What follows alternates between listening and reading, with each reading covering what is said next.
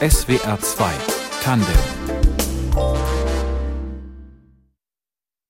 Oneida ist der Titel des neuen Albums von Natasha Rogers.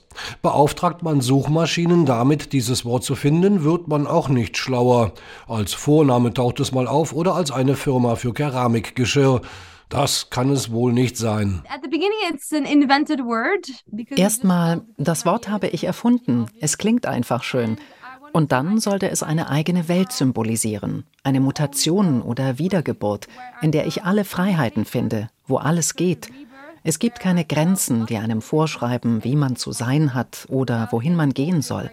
Es steht für offene Räume, die zugleich sehr privat und zerbrechlich sind. Und dafür, dass wir uns wieder mit der Natur verbinden sollten, um sie wertzuschätzen.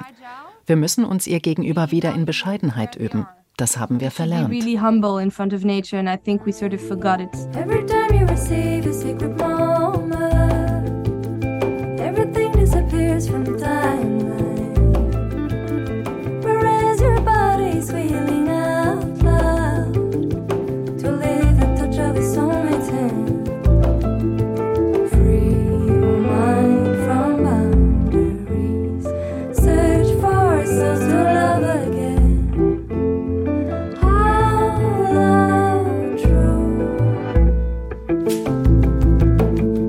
Verbundenheit mit der Natur, ein Kernthema des Albums Oneida und eine zentrale Erkenntnis von Natasha Rogers auf der Suche nach ihrer Identität.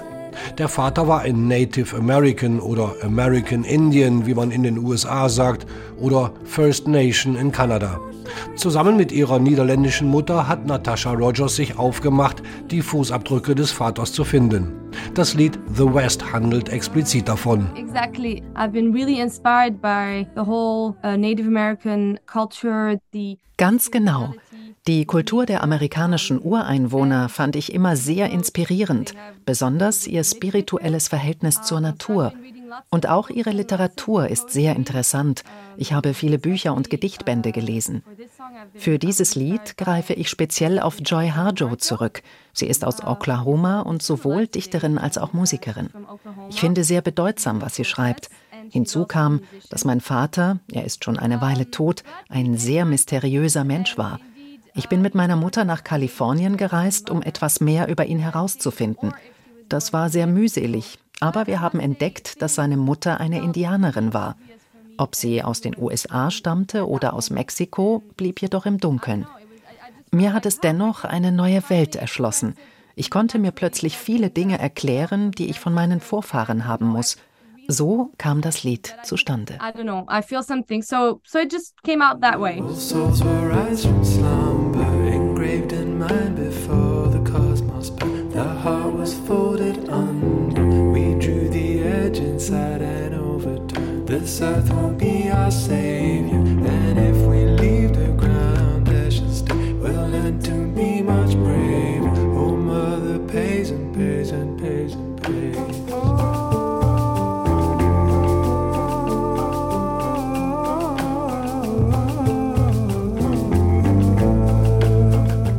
Spiritualität könnte eines dieser Dinge sein, die Natasha Rogers von ihren Vorfahren hat. Schon die Frontseite des CD-Booklets zeugt davon. Ein in grün gehaltener riesiger Orang-Utan, auf dessen Zeigefinger ein winziger Mensch steht. Das Größenverhältnis von Mensch zu Natur ist damit wohl geklärt. Für mich ist Musik sehr spirituell, sowohl bezogen auf traditionelle Formen als auch auf die Lieder, die wir spielen. Es gibt da etwas, das mir das Gefühl vermittelt, dass da etwas Größeres ist als wir, etwas Universelles. Musik kann eine meditative Stimmung hervorrufen und eine Katharsis sein. Für mich bewirkt sie einen emotionalen Zustand des Verbundenseins. Diese Verbundenheit hat Natasha Rogers bei der Produktion des Albums ganz und gar ausgelebt. Oneida hat sie auf einem Bauernhof in einem menschenleeren Dorf in der Bretagne aufgenommen und da ticken die Uhren natürlich anders. Ich hatte das noch nie gemacht. Es war unglaublich toll. Wir sind mit den Vögeln aufgestanden und mit dem Sonnenuntergang ins Bett gegangen. Es fühlte sich gut an, die Geschwindigkeit des natürlichen Lebens anzunehmen.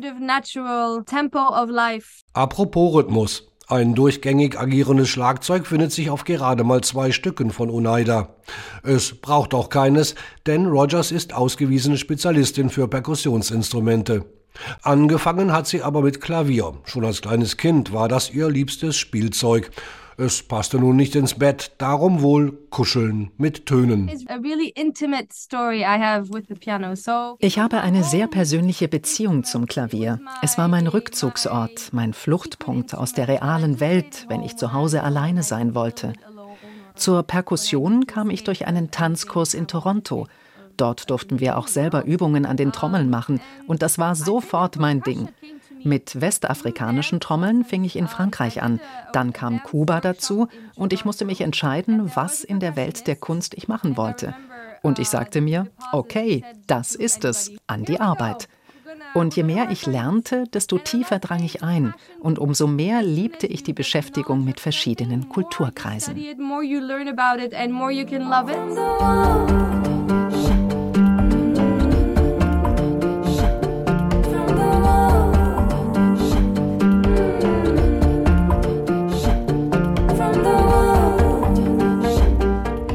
Ihrer Kindheit und Jugend sei sie mehrfach mit der Mutter umgezogen. Niederlande, Belgien, Frankreich. Das habe sie geöffnet, sagt Rogers, nicht nur für Sprachen wie Niederländisch, Englisch, Französisch, Spanisch, Yoruba oder... Wir können ein bisschen Deutsch sprechen, aber nicht viel. Auch ihre Klangmalereien mit der Stimme seien das Ergebnis der Beschäftigung mit anderen Kulturen.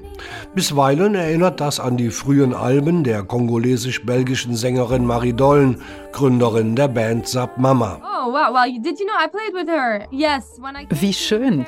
Wussten Sie, dass ich mit ihr gespielt habe? Als ich 2010 nach Paris kam, habe ich ein Jahr mit Marie Don von Zap Mama gespielt. Wir haben nicht die alten Lieder gespielt, leider, denn die mochte ich besonders. Wir haben eher die Popmusik der letzten Alben gespielt, die zwar auch gut war, aber anders. Man kann viel mit seiner Stimme anstellen. Als Perkussionistin habe ich überlegt, was ich mit meinen Händen und meinem Körper machen kann und wie es klingt, wenn ich diese oder jene Trommel nachmachen möchte.